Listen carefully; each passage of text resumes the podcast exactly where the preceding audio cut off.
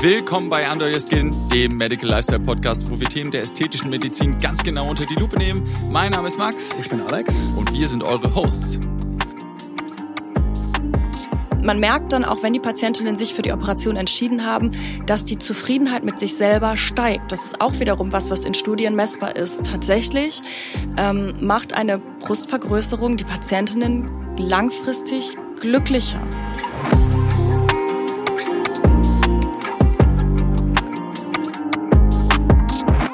Sind heute wieder in Köln bei äh, Dr. Sonja Kästner in ihrer Praxis Jugendliebe und heute wollen wir uns dem prominentesten Thema der ästhetischen Chirurgie widmen und zwar der Brustvergrößerung. Bist du ready? Ja, hi. Sonja, vielleicht kannst du noch mal deinen Werdegang ähm, zum Bereich der Brustchirurgie einmal ganz kurz darstellen. Ja, gerne.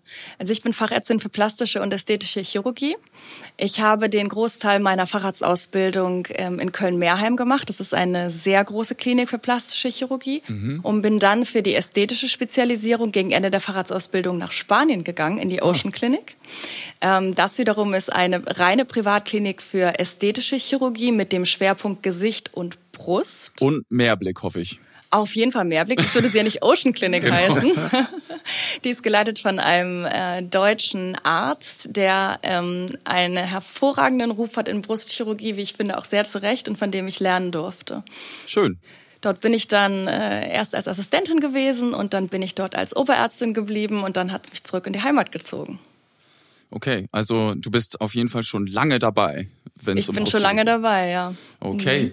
Ähm, was versteht man denn insgesamt unter dem Begriff Brustvergrößerung? Also klar, ist relativ naheliegend, aber ich meine ja so, ähm, was ich, ja, aber was ich groß. Die Brust wird größer.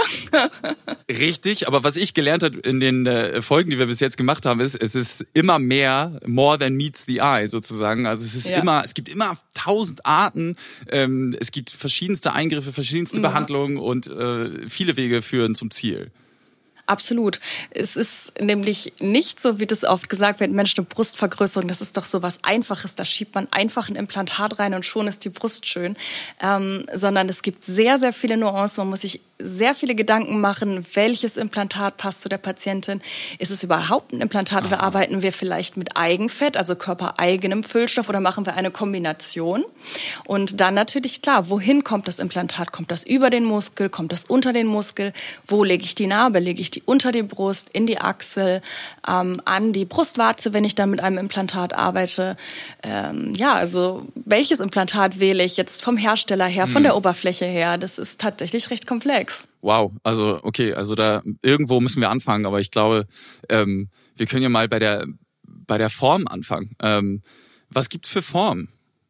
Es gibt ähm, eine klassische runde Form und eine tropfenförmige oder anatomische Form. Okay. Davon gibt es noch Varianten, die haben dann einen anderen ähm, Längsachse als Querachse und so weiter. Aber die häufigst verwendeten sind wirklich klassisch runde Form und klassisch tropfenförmige Form. Mhm. Und äh, die sind dann gefüllt mit Silikon. Das ist fast ausschließlich so, in Deutschland zumindest, dass wir mit ähm, silikonbasierten Implantaten arbeiten, weil die in Studien deutlich überlegen sind gegenüber Kochsalzimplantaten. Mhm. Kochsalz macht man heutzutage meistens nur vorübergehend, zum Beispiel nach ähm, Brustkrebs, wenn die Haut, der Hautwandel sehr dünn und sehr wenig ist und man den so langsam aufdehnt.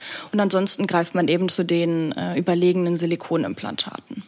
Okay.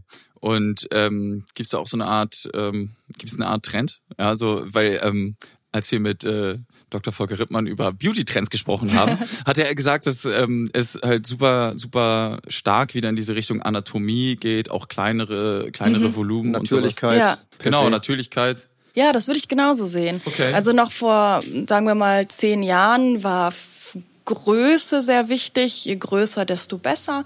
Ist auch äh, in anderen europäischen Ländern vielleicht immer noch eher so. In Strandnationen ist eher größeres Volumen gefragt. Das war in Spanien schon so, dass die meisten Brüste mindestens ein D-Volumen haben sollten. Wow. Das ist äh, in, in Deutschland zumindest bei meinen Patientinnen nicht so. Natürlichkeit ja. ist sehr gefragt. Auch ähm, oft so, dass gefragt wird, dass man das so operieren kann, dass man das möglichst wenig sieht. Erst vielleicht bei ganz genauem hingucken oder am besten gar nicht. Äh, Würde ich schon sagen. Das ist, das ist die Natürlichkeit, das steht im Vordergrund. Ja, okay. Und ähm, du hattest ja auch gerade über Narben, Narben gesprochen. Mhm. Ähm, wie macht man denn das dann, wenn man möglichst keine Narbe sehen will, weil irgendwo musst du ja schneiden. Also irgendwo muss man ja irgendwie eine, eine, eine Narbe haben. Genau. Und ähm, wo würde man die dann setzen, damit man sie gar nicht sieht oder möglichst wenig. Ja, man äh, entscheidet das wirklich von Brust zu Brust, ah. sag ich mal so. Es gibt ähm, Fälle, wo man sagt, die äh, Narbe wäre jetzt am besten geeignet ähm, unterhalb der Brust. Da sitzt ja dann meistens äh, der BH. Ähm, oder wenn die Patientin steht, dann liegt das die Narbe im Idealfall so in der Falte, dass die äh, gar nicht mehr auffällt. Vielleicht nur dann im Liegen, im Überstrecken.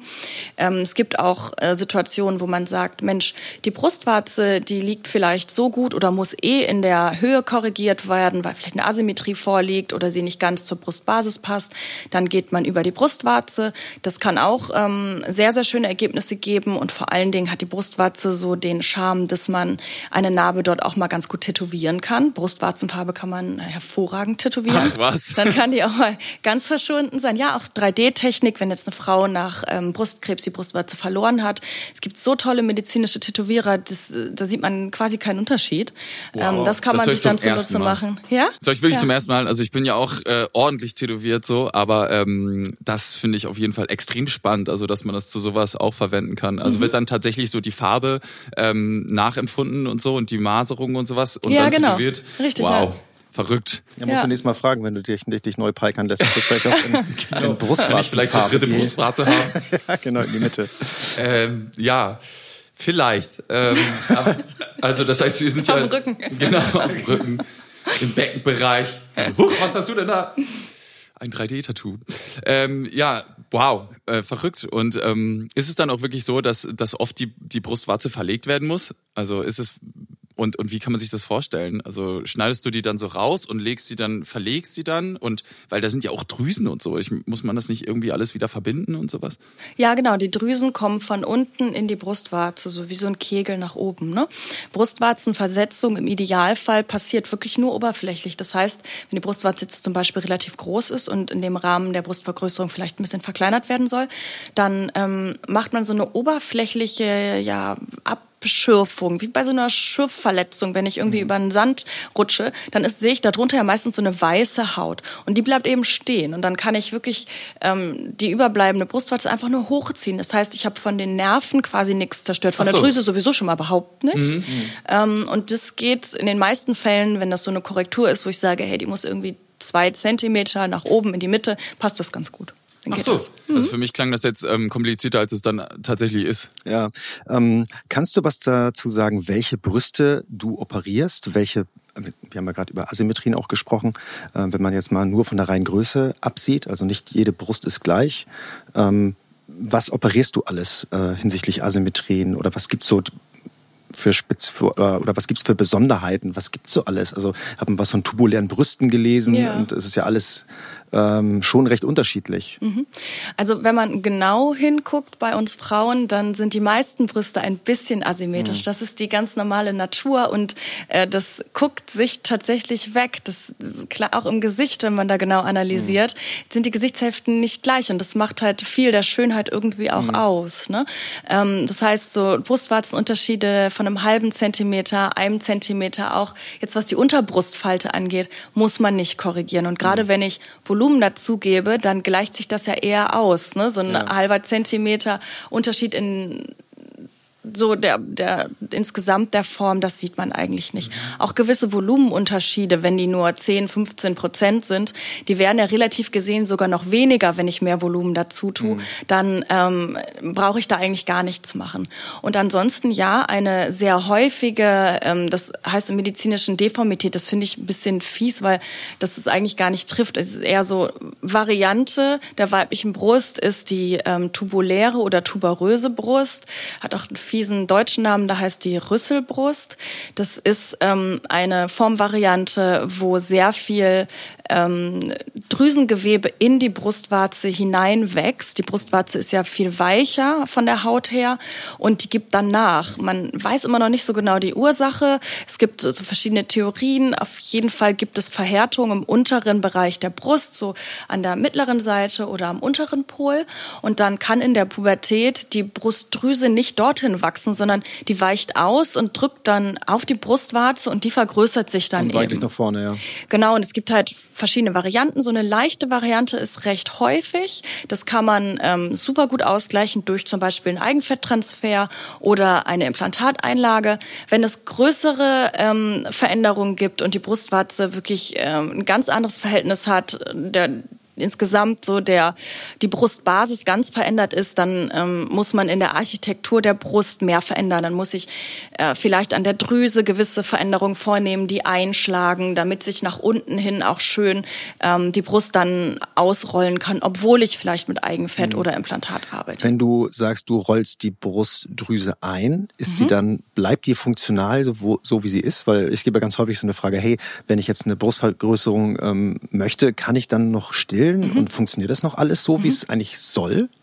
Also erstmal eine klassische Brustvergrößerung, wo ich an der Brustdrüse nicht irgendwie groß was verändern muss, mhm. ändert an der Stillfähigkeit in der Regel gar nichts. Mhm. Das Implantat kommt ja entweder unter die Drüse mhm. oder unter den Muskel. Das ja. heißt, diese ganze Architektur der, der Brust bleibt erhalten. Mhm. Wenn ich jetzt aber eine äh, tuberöse oder tubuläre Brust habe, dann ist die Wahrscheinlichkeit, dass ich als Frau stillen kann, sowieso sehr gering, weil so, die Architektur okay. verändert ist. Okay. Und in dem Fall, wenn ich dann auch noch da reinschneide, ja klar, dann senkt sich die Wahrscheinlichkeit, stillen zu können. Das mhm. muss man schon sagen. Okay. Ähm, wenn, wir, wenn du jetzt dann über Asymmetrien gesprochen hast, dass die dass die Brüste ja eine normale Asymmetrie haben, also eine gewisse mhm.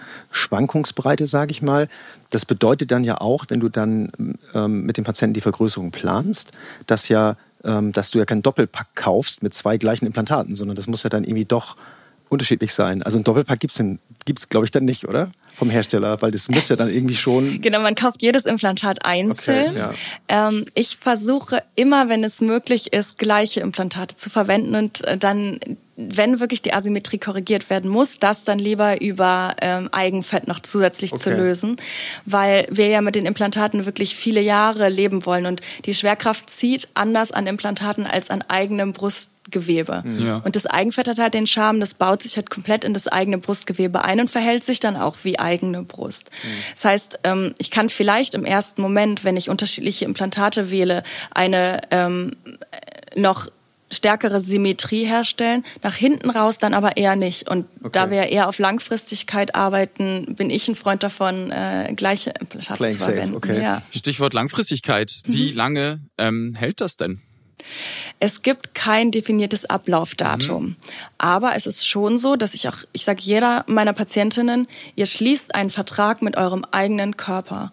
Wenn eine junge Patientin zu mir kommt, ist die Wahrscheinlichkeit, dass sie nochmal operiert werden muss, sei es zum Implantattausch oder dann, ähm, um das Implantat herauszunehmen und dann mit Eigenfett zu arbeiten, die ist sehr hoch. Und mhm. bei jungen Patientinnen vielleicht nicht nur einmal, sondern auch zweimal. Wow das mittlerweile sagen die Hersteller alle, ähm, die, die Qualität der Implantate ist so hoch, von seitens der Implantate wäre das vielleicht nicht unbedingt nötig. Ja. Aber der Körper macht unheimlich viel mit diesem Implantat. Er baut immer eine Kapsel darum, das ist ganz normal, so reagiert der Körper auf Fremdkörper, die eingebracht werden, auch auf einen Glassplitter zum Beispiel. Mhm.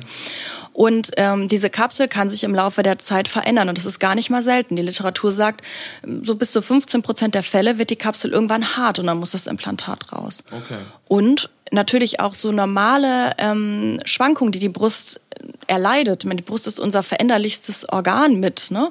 Ähm, Stillzeit, Schwangerschaft, Gewichtsab- und Zunahmen, die machen natürlich was mit der Haut und der Festigkeit und natürlich dann auch mit dem Sitz des Implantates. Das heißt, man kann nicht sagen, ich mache jetzt eine Brustvergrößerung und damit bin ich für den Rest meines Lebens durch. Und das muss sich auch jede Frau wirklich gut überlegen. Ja. Bei Eigenfett ist das natürlich dann was anderes. Ne? Okay. Ja. Ähm, du hattest gerade, du hattest gerade ähm, junge Frauen angesprochen mhm. und ähm, das hatte ich eben auch äh, in Statistiken gelesen, dass gerade junge Frauen sich eben ähm, äh, die Brust vergrößern lassen und das fand ich irgendwie besonders ähm, bemerkenswert, ja, weil ich dachte erst, okay, eben wie du schon sagtest, nach der Schwangerschaft oder sowas, aber anscheinend ist, ähm, ja, vielleicht kannst du das mal versuchen zu beschreiben, warum das so ist. Ähm äh, wenn in der Pubertät halt die Veränderungen auftreten und man dann irgendwie mit 18, 19 denkt, okay, jetzt ändert sich an meiner Brust nichts mehr und ich bin unzufrieden, ja. ähm, dann ist es meistens was, das wirklich tief ankert.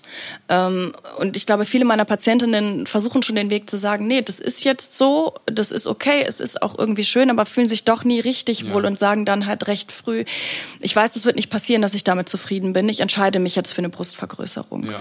Ähm, und das finde ich auch völlig okay. Ich diskutiere dann wirklich sehr ehrlich immer Vor- und Nachteile, weise auch immer wieder darauf hin, wenn das von Körperbau möglich ist, dass es eben auch die Möglichkeit gibt, eine gewisse Vergrößerung mit Eigenfett zu erzielen. Ähm, immer hinsichtlich darauf, dass ich dann keinen Fremdkörper habe, dass ich dann nicht eine programmierte ähm, zweite Operation brauche. Ähm, aber trotzdem ist dann man merkt dann auch, wenn die Patientinnen sich für die Operation entschieden haben, dass die Zufriedenheit mit sich selber steigt. Das ist auch wiederum was, was in Studien messbar ist. Tatsächlich ähm, macht eine Brustvergrößerung die Patientinnen langfristig glücklicher. Und äh, von daher finde ich das in Ordnung, wenn man sich früh dafür entscheidet. Aber es gibt diesen zweiten Häufigkeitsgipfel, mhm. dann äh, nach Schwangerschaft und Stillen und dann auch noch einen dritten wieder, ähm, wenn die Wechseljahre eingetreten sind und dann sich die Brust auch noch doch noch mal verändert hat. Mhm. Ähm, ja, und ähm, also das heißt, das, das erübrigt sich quasi schon bei meiner nächsten Frage. Also ab welchem Alter man das macht, das hast du ja jetzt ja gerade schon beantwortet. Also quasi direkt nach der Pubertät, so mit 18, 19, dann einmal nach der ersten Schwangerschaft und dann Richtung also was heißt 18, 19, so frühes Erwachsenenalter auf jeden Fall und dann ähm, nochmal nach den Wechseljahren.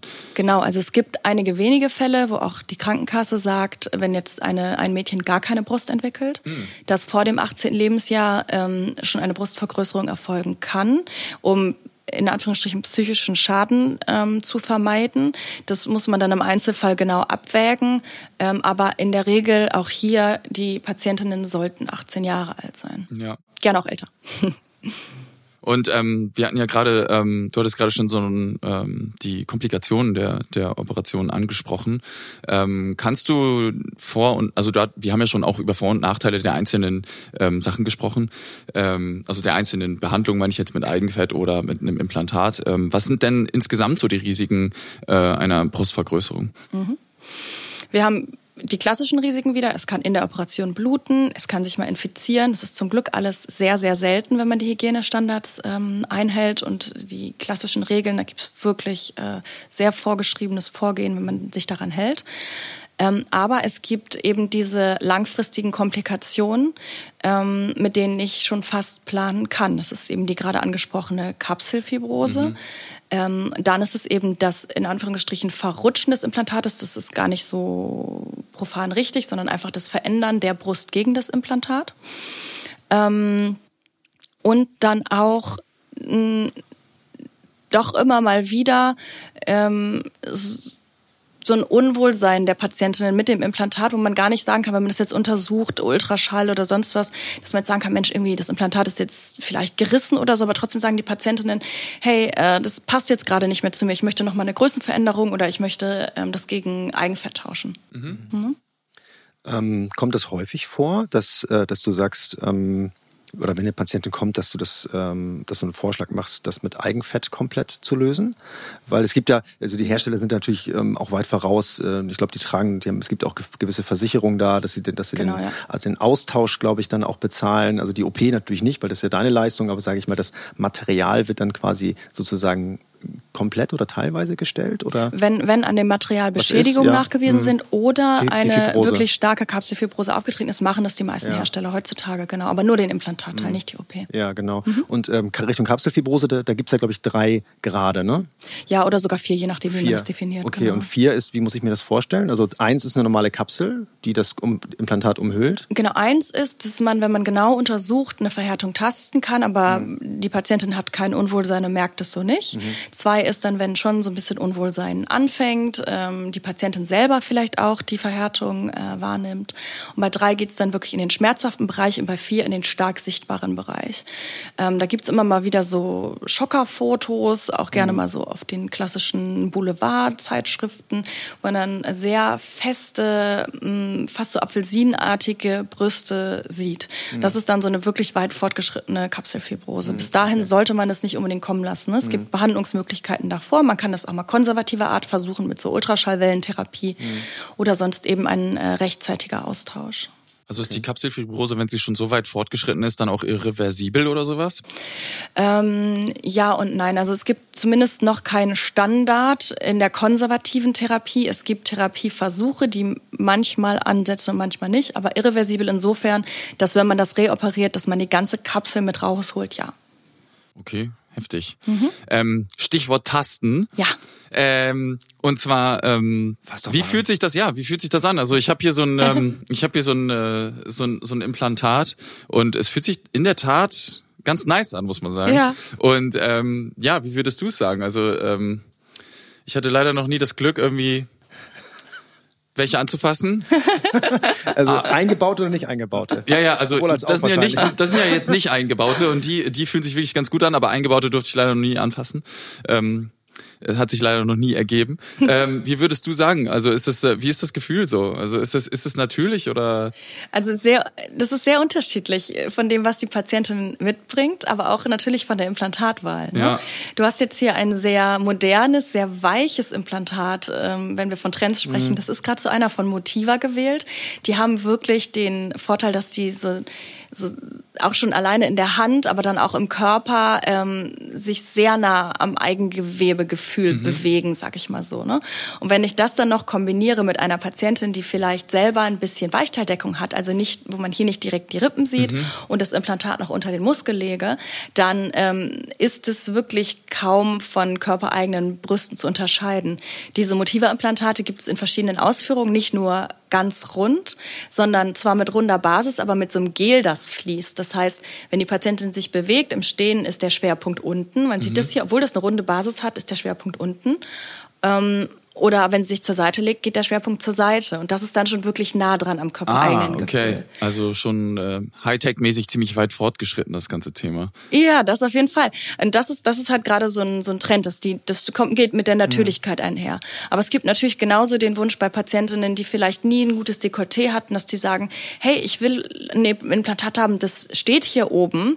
Ähm, dann kann ich das zwar immer noch von Muskel verdecken, aber dann ist es schon eher so, wenn das festeres Gel ist und ich fasse da mal drauf und habe das vielleicht nicht zum ersten Mal gemacht, dann weiß ich halt auch direkt, nee, da liegt ein Implantat. Ja, okay. Ne? Mhm. Ähm, ja, dann gibt es hier, das andere liegt hier ja auch noch, diese tropfenförmigen Implantate, von denen wir schon gesprochen hatten, die ein bisschen weniger Dekolleté bringen, aber dafür noch die Brustwarze ein bisschen hochliften. Das kann auch ein, ein schöner Effekt sein, wenn mhm. die Brustwarze vielleicht ein bisschen tief liegt. Die haben in der Regel stabilere Gele, sonst macht die Tropfenform ja auch keinen Sinn mhm. und sind da, je nachdem wie viel Eigengewebe drüber liegt, halt äh, vielleicht eher mal fachmännisch zumindest tastbar. Okay, fachmännisch tastbar.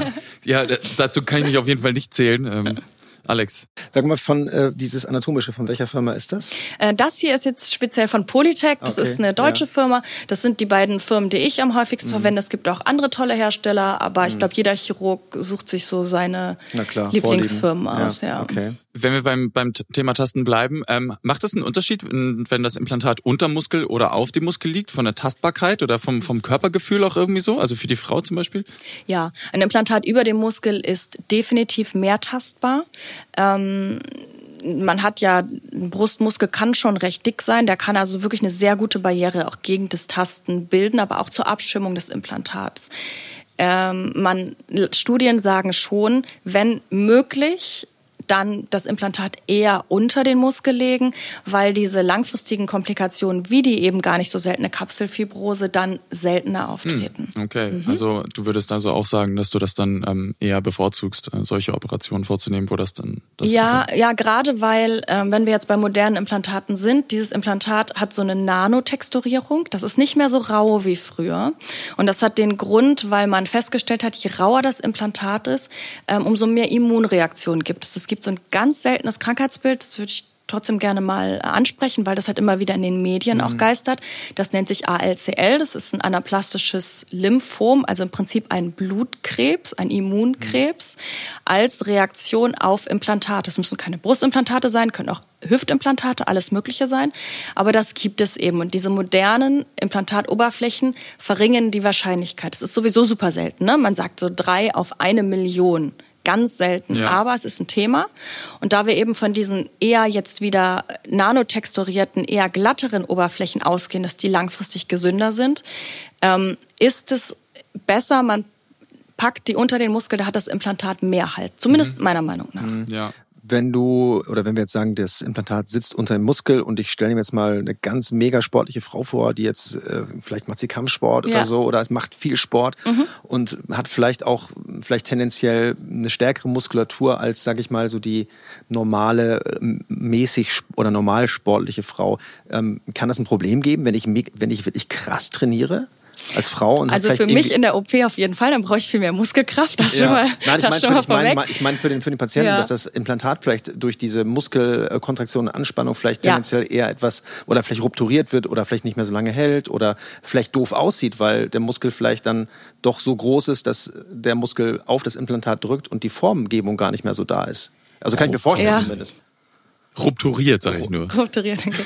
ähm, also rupturieren sollte es nicht. Die Implantate okay. sollten viel größere Kräfte aushalten. Aber ja, es kann, wenn der Muskel sehr stark ist, mal so, es nennt sich ähm, Bewegungsdeformitäten geben, mhm, so dass genau. man dann denkt, huch, da ist aber schon ein Implantat drin, dass man das sieht während des Trainings. Mhm.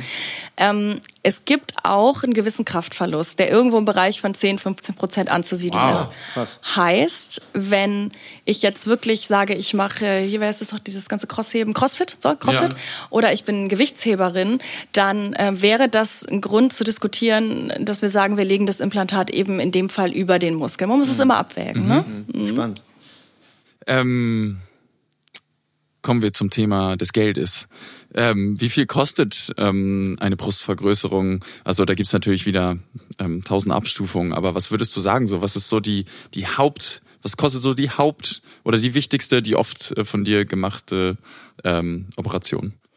Mit allem drum und dran, das heißt mit Übernachtung. Ich habe das sehr gerne, dass die Patientinnen da sind, den ganzen Vor- und Nachuntersuchungen. Ähm, mit dem BH, also es ist wirklich das All-In-Package, landen wir ähm, ungefähr bei 7000 Euro, den mhm. Narkosearzt dann schon eingeschlossen. Wow, okay. Wozu ist der BH nochmal genau da? Der also ich meine jetzt ganz speziell, wenn das, wenn es äh, scheint ja speziell zu sein. Auf jeden Fall. Das ist ein BH, der ähm, relativ eng sitzt und ein Verrutschen des Implantates während der Einheilzeit verhindern soll. Ah, okay. Heißt, die Patientin sollte diesen BH über sechs Wochen nach der Operation tragen. Am Anfang meistens noch mit so einem Gurt oben, weil die Implantate, wenn sie verrutschen, gerne mal in der ersten Zeit ein bisschen nach oben wandern. Da ist nämlich Platz zwischen mhm. den Muskeln, gerade wenn man das Implantat unter den Muskel legt. Und äh, dieser BH, die sind sehr, sehr gut designt, der verhindert eben eine, ein Verrutschen. Weil wir wissen, eine Narbe, auch eine innere Narbe, ist halt erst nach sechs Wochen zu 50 Prozent stabil. Ne? Das ist, mhm. selbst wenn das von außen schon toll aussehen kann, von innen äh, ist da einfach noch keine Festigkeit. Ne? Und ähm, wenn du jetzt sagst, man muss den sechs Wochen tragen, darf man den gar nicht ausziehen? Doch, aber in okay. der Zeit, wo man ihn aushält, sollte man sich vorsichtig bewegen. Ne? Aber oh, okay. natürlich geht man, man darf gerne ohne BH duschen gehen, auch schon früh. Sagen. Meine Patientinnen dürfen nach 48 Stunden wieder duschen gehen. Der BH darf natürlich mal gewaschen werden, ne? Mhm, ähm, aber er sollte tatsächlich ähm, auch nachts getragen werden. Mhm, mh. Da habe ich ja noch weniger Kontrolle darüber. Ja. Liege ich vielleicht mal auf der Brust oder so. Okay. Ja. Stehst du morgens auf und dann hängt das Implantat irgendwo. Nein, das passiert nicht. Aber heißt natürlich auch sechs Wochen kein Sport, der irgendwie den Oberkörper betrifft. Ne? Auch nichts, was Vibration verursacht, äh, Joggen oder am besten noch die Powerplate, da muss wirklich drauf verzichtet werden. Okay, und ähm, du meintest ja gerade sechs Wochen kein Sport. Mhm. Ähm, ich, der Dancefloor-Guy, äh, komme wieder mit der Wann kann man ähm, feiern äh, Frage. ja. Und ähm, wann kann man auch wieder Sex haben? Also in der letzten Folge haben wir darüber geredet, dass man halt irgendwie nach einer Schamlippenkorrektur ähm, oder intim, äh, einem Eingriff im Intimbereich sechs Wochen keinen Sex haben darf. Und mhm. ähm, irgendwie sind ja auch die Brüste, auch wenn sie nur eine sekundäre Rolle spielen, mhm. sie spielen eine Rolle. Ähm, und deswegen ist halt die Frage, wann kann man wieder Sex haben? Es kommt natürlich auf die Art des Sexes an, würde ich mal sagen. Äh, natürlich muss ich jetzt Was darf man denn machen? aus ärztlicher Sicht sehr streng sein und sagen, sechs Wochen wären gut. Ja. Äh, die Patientinnen stecken mir dann schon, dass sie sich nicht dran gehalten haben. Nur und gucken, nicht anfassen. geht dann äh, geht dann auch gut, aber äh, man muss man muss schon vorsichtig sein. Also kneten, anfassen, härterer Art, ja. wirklich vermeiden. Das wäre einfach schade, ne? ne? Aber ähm, es ist immer gut, wenn das nochmal eine Ärztin sagt.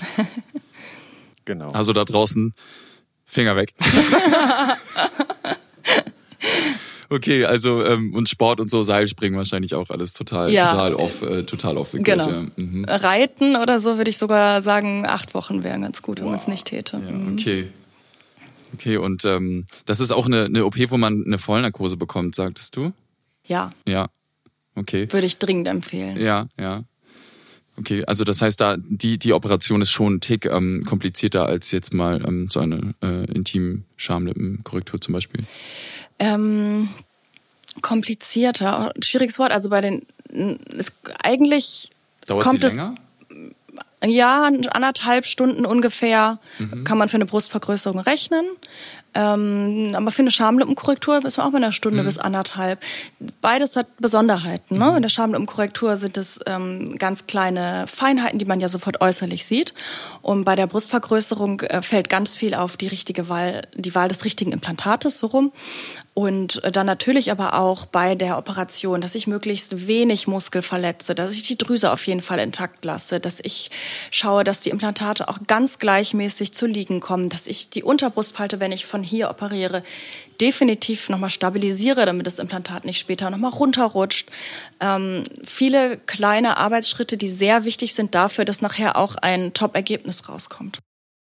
Also ähm, für mich klingt das so, dass also wenn wenn die Patientin eine ähm, Vollnarkose haben muss, dass die Operation auf jeden Fall auf der ähm, anspruchsvolleren oder oder komplizierteren ähm, Ecke des Spektrums äh, zu liegen kommt. Stimmt das oder wie würdest du sagen? Vielleicht kannst du ja einfach mal beschreiben, ähm, wie du wie du so eine Operation beginnst.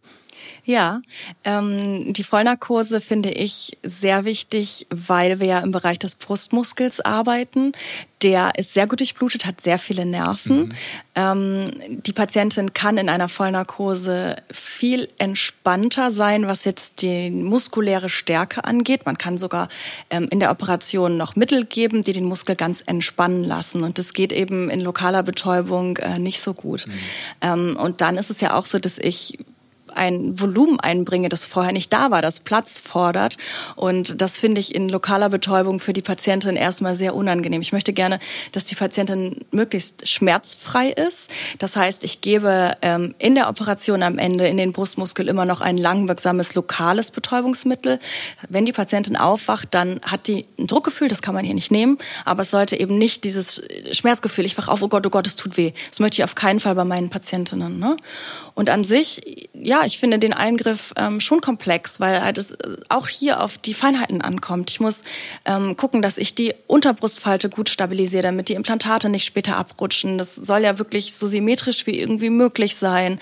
Ähm, ich muss schauen, dass das Implantat nicht irgendwie innen drin gefaltet ist, sondern sich genau gleichmäßig ausdehnt, aber eben auch nicht zu viel Platz hat, damit es mir nicht irgendwie hinten wohin abhaut, wo ich nicht möchte, dass es dann sitzt. Dass es zentral unter der Brustwarze sitzt und nicht irgendwie zu weit mittig oder zu weit außen. Ähm, das sind, glaube ich, die Details, die dann nachher die gute Qualität ausmachen und das äh, ist, finde ich, schon komplex, ja. Mhm. Alright, ähm, ja, ähm, super spannend, dass man auf jeden Fall, also müssen die, ähm, müssen deine Patientinnen dann auch wirklich die ganze Zeit auf dem Rücken liegen dann, äh, bis, bis sie dann am nächsten Tag nach Hause gehen dürfen oder dürfen die auch aufstehen oder sowas? Die dürfen aufstehen, Ach so, okay. aber liegen dürfen sie nur auf dem Rücken, Ja. nicht auf der Seite. Das würde dann einen ungleichmäßigen Druck auf die Mhm. Brust bringen. Und äh, genau, sie bleiben eine Nacht, ist richtig. Ähm, die bekommen auch Drainagen eingelegt. Das sind bei mir ganz weiche Drainagen, die tun beim Ziehen auch gar nicht weh, aber die finde ich sehr wichtig, weil die, es fällt immer äh, ein bisschen Wundwasser an, auch von der Betäubungsflüssigkeit und von der ähm, Jodlösung, mit der man, äh, wenn man ein Implantat einbringt, vorher alles desinfiziert, innen im Körper. Da fällt Flüssigkeit an und es ist ähm, deutlich schöner fürs Einheilen des Implantates, wenn diese Flüssigkeit einmal 24 Stunden abgesaugt wird und der Körper das nicht selber machen muss. Die werden entfernt, die Drainagen, und dann dürfen die Patientinnen am nächsten Tag ähm, in hoffentlich sehr schmerzfreiem bis armen Zustand nach Hause gehen.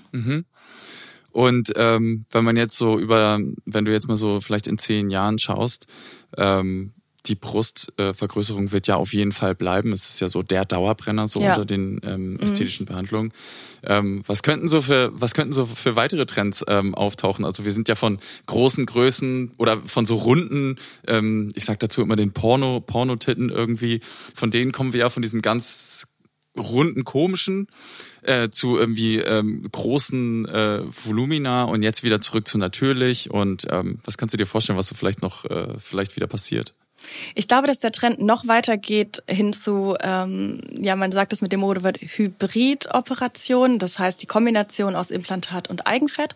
Das macht die Operation nochmal ähm, individualisierbarer. Heißt, ähm, von diesen, ja, standardisierten Implantaten ähm, weg kann ich eben noch ein bisschen mehr Volumen ins Dekolleté bringen mit dem Eigenfett ähm, in die Mitte oder nach oben. Und ich glaube, dass der Trend sich noch ähm, weiter verbreiten wird, weil sich auch zeigt, dass die Ergebnisse da äh, gut und stabil sind. Mhm. Alright, Alex. Ja, also ich glaube, da fällt mir auch nur noch ein, ähm, wenn wir jetzt über Hybrid-OPs gesprochen haben. Ich habe mal was gelesen über ähm, Implantate aus dem 3D-Drucker. Also das ist prinzipiell irgendwann, die, dass die nächste Generation, die jetzt nach diesem Hybridansatz kommt, den du gerade beschrieben hast, dass wir nachher wahrscheinlich dann ähm, auf den Patienten angepasste äh, Implantate haben, die dann tatsächlich ähm, wahrscheinlich über ein Kollagengerüst einwachsen. Also so ein bisschen aus der, aus der Zellkultur kommt, mhm. aus der. Biotechnologie, dass wir ja. tatsächlich hundertprozentig autologe Implantate haben. Also wo wir vielleicht gar nicht mehr vielleicht ähm, befürchten müssen, dass der Körper das als Fremdkörper begreift, dieses Implantat. Mhm. Ja, also das wäre zumindest so ein bisschen die Richtung, die ich mir gut vorstellen könnte, wo viel passiert. Wäre super toll, glaube ich, mhm. wird jetzt nicht morgen passieren, nee, aber nicht, ja. wahrscheinlich irgendwann so in der Zukunft kommen. Ja. Und äh, ja, klar, ist definitiv wünschenswert, ne? weil eben die Implantate die angesprochenen äh, Probleme mit sich bringen können, auch wenn sie in den meisten Fällen halt ein sehr tolles, langfristig stabiles Ergebnis liefern. Ne? Ist es schon mal vorgekommen, dass ähm, eine Patientin äh, zurückgekommen meinte, äh, zurückgekommen ist und meinte, ich komme damit irgendwie nicht klar, also ähm, vom Gefühl her oder so, oder ich irgendwie ist es mir unangenehm War oder so. wieder raus? Genau, also Kommando zurück sozusagen. Äh, ja, mit den älteren Generationen Implantaten ja. Da beschreiben Patienten manchmal ein Kältegefühl, dass das Implantat halt irgendwie immer wahrgenommen wird. Mhm. Mit den neuen, weicheren äh, super, super selten. Also okay. hatte ich jetzt unter meinen Patientinnen noch nicht, aber wird es wahrscheinlich auch geben. Ne? Vielleicht möchtest du ja einmal unseren Hörerinnen erzählen, wie man sich am besten auf so ein Erstgespräch zum Beispiel mit dir ähm, vorbereitet und was für Fragen man für sich erstmal geklärt haben muss, damit man ähm, überhaupt in Frage kommt und damit letztendlich auch am Ende glücklich ist mit der Brustvergrößerung, vor allen Dingen auch mit der Art ähm, der Brustvergrößerung. Mhm. Also hier ist es auch so, die Patientinnen kommen oft und haben schon sehr lange drüber nachgedacht, ähm, haben sehr viel im Internet nachgelesen, was gibt es für Möglichkeiten und haben oft spezifische Vorstellungen, was sie möchten.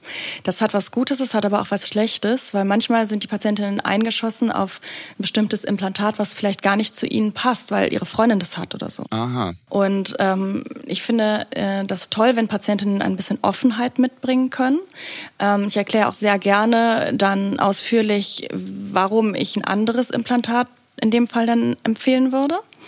Äh, Wäre so, so mein, mein, mein Wunsch, ein bisschen frei dann zu sein. Ähm, und dann dieser Punkt, hey, ich habe eben diesen Vertrag mit meinem Körper. Ich weiß, das ist jetzt keine Lösung für immer, da kommt noch mehr auf mich zu. Ist das okay für mich? Ähm, werde ich mit dem, was ich jetzt wähle, in fünf Jahren noch zufrieden sein? Ist das in Ordnung für mich, dass ich mich vielleicht in 10, 15 Jahren nochmal operieren lassen muss? Ähm, man kann sich vorher schon mal darüber Gedanken machen, welche Größe will ich denn? Die Patientinnen können auch vorher vorbeikommen, sich mal äh, Sizer ausleihen, die auch mal zu Hause tragen, zu schauen, womit fühle ich mich wohl. Kurze Intervention. Was sind Sizer? Ha, das sind so ähm, spezielle äh, Probeimplantate, die man sich in den BH legen kann. Hm. Ähm, und das kann sehr helfen bei der Findung, weil dieses, äh, ich möchte ein B oder ich möchte ein C, das ist halt, ähm, das variiert ganz doll, weil je nachdem, wie doll der Unterbrustumfang ist, kann eine C-Brust bei einer schlanken Frau ist die viel kleiner als bei einer nicht ganz so schlanken Frau. Da ist die Einzelbrust viel viel größer. Mhm.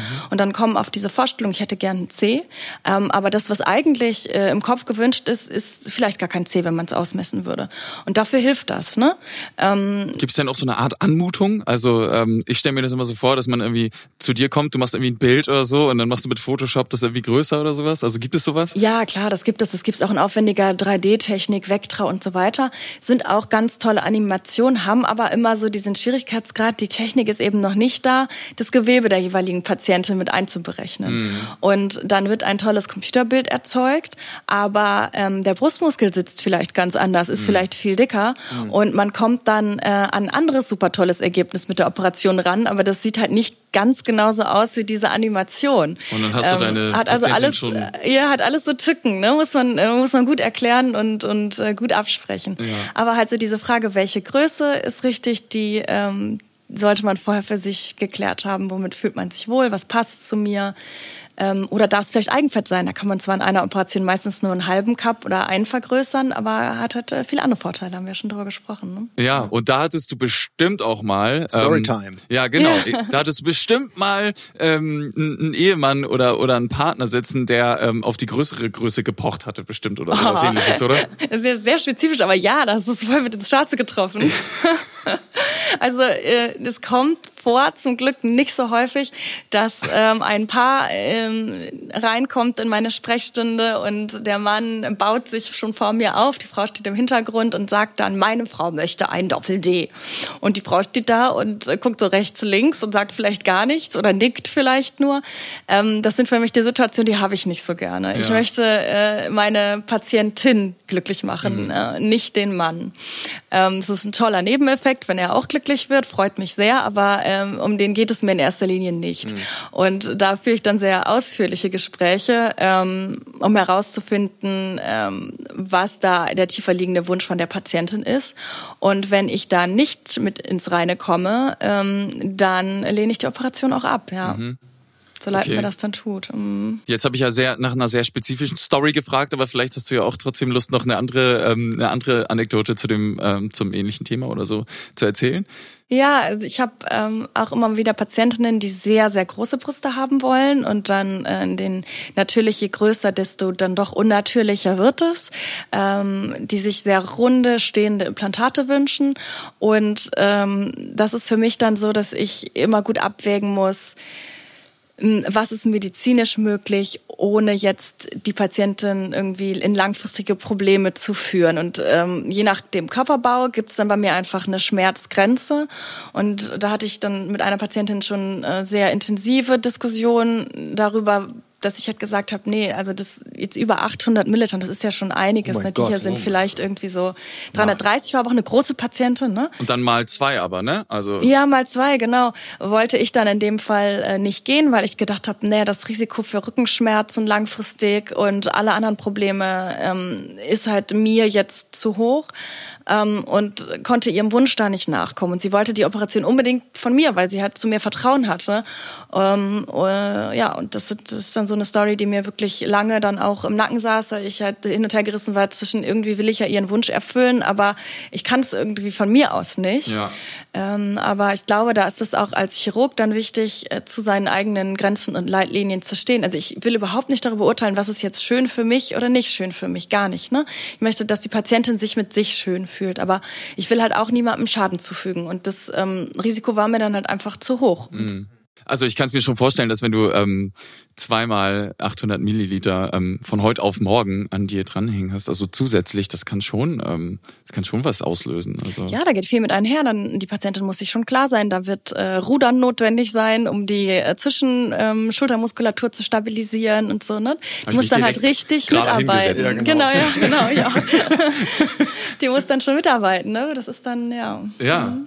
Genau. Okay. Ähm, Wahnsinn. Äh, ich bin auf jeden Fall beeindruckt, ähm, dass es, dass es, ähm, dass es da eine Schmerzgrenze gibt. Also natürlich gibt's da eine, aber dass sie halt auch ähm, ja oft äh, diskutiert wird wahrscheinlich. Also diskutierst du das oft, diese Schmerzgrenze so, diese, ähm, ja, du entscheidest, also du entscheidest, ähm, was schön ist, aber hier ist eine medizinische Schmerzgrenze. Ähm, ich habe das zum Glück nicht so oft, weil wir diesen Trend zur Natürlichkeit hm. ah, haben. Ja. Ähm, aber auch das ist halt wieder, das ist ja auch dann eine Frage der Chemie. Ich, dann nicht unbedingt, dass ich die Patientin nicht mag, ich kann die ganz doll mögen, aber dann bin ich vielleicht einfach nicht der richtige Arzt, weil ich zu viel Bedenken habe. Und es müssen sich eben beide Seiten gut fühlen. Ja allen voran die Patientin, aber eben auch ich. Ich muss es ja verantworten. Ich muss mhm. damit auch abends ins Bett gehen und schlafen können. Ne? Ja, sehr, sehr spannend. Ja, ich bin total, ähm, in meinem Kopf spukt auf jeden Fall eine Menge rum mit... Äh, ein Implantat. Ja. mein, mein Gehirn ist ein Implantat.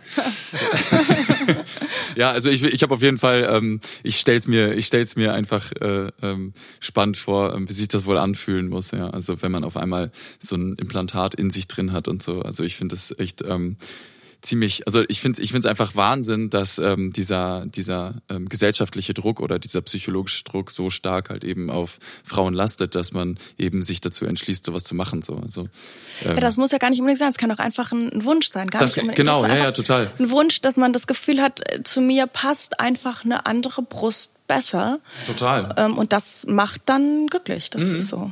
Mhm. Ja. ja, ich glaube, wir haben echt total viel gelernt heute. Voll. Ähm, vielen, vielen Dank für dieses äh, schöne Interview. Gerne. Ähm, wenn noch irgendwelche Fragen offen sind und äh, ja, wir, ja, man kocht ja immer so ein bisschen so im eigenen Saft.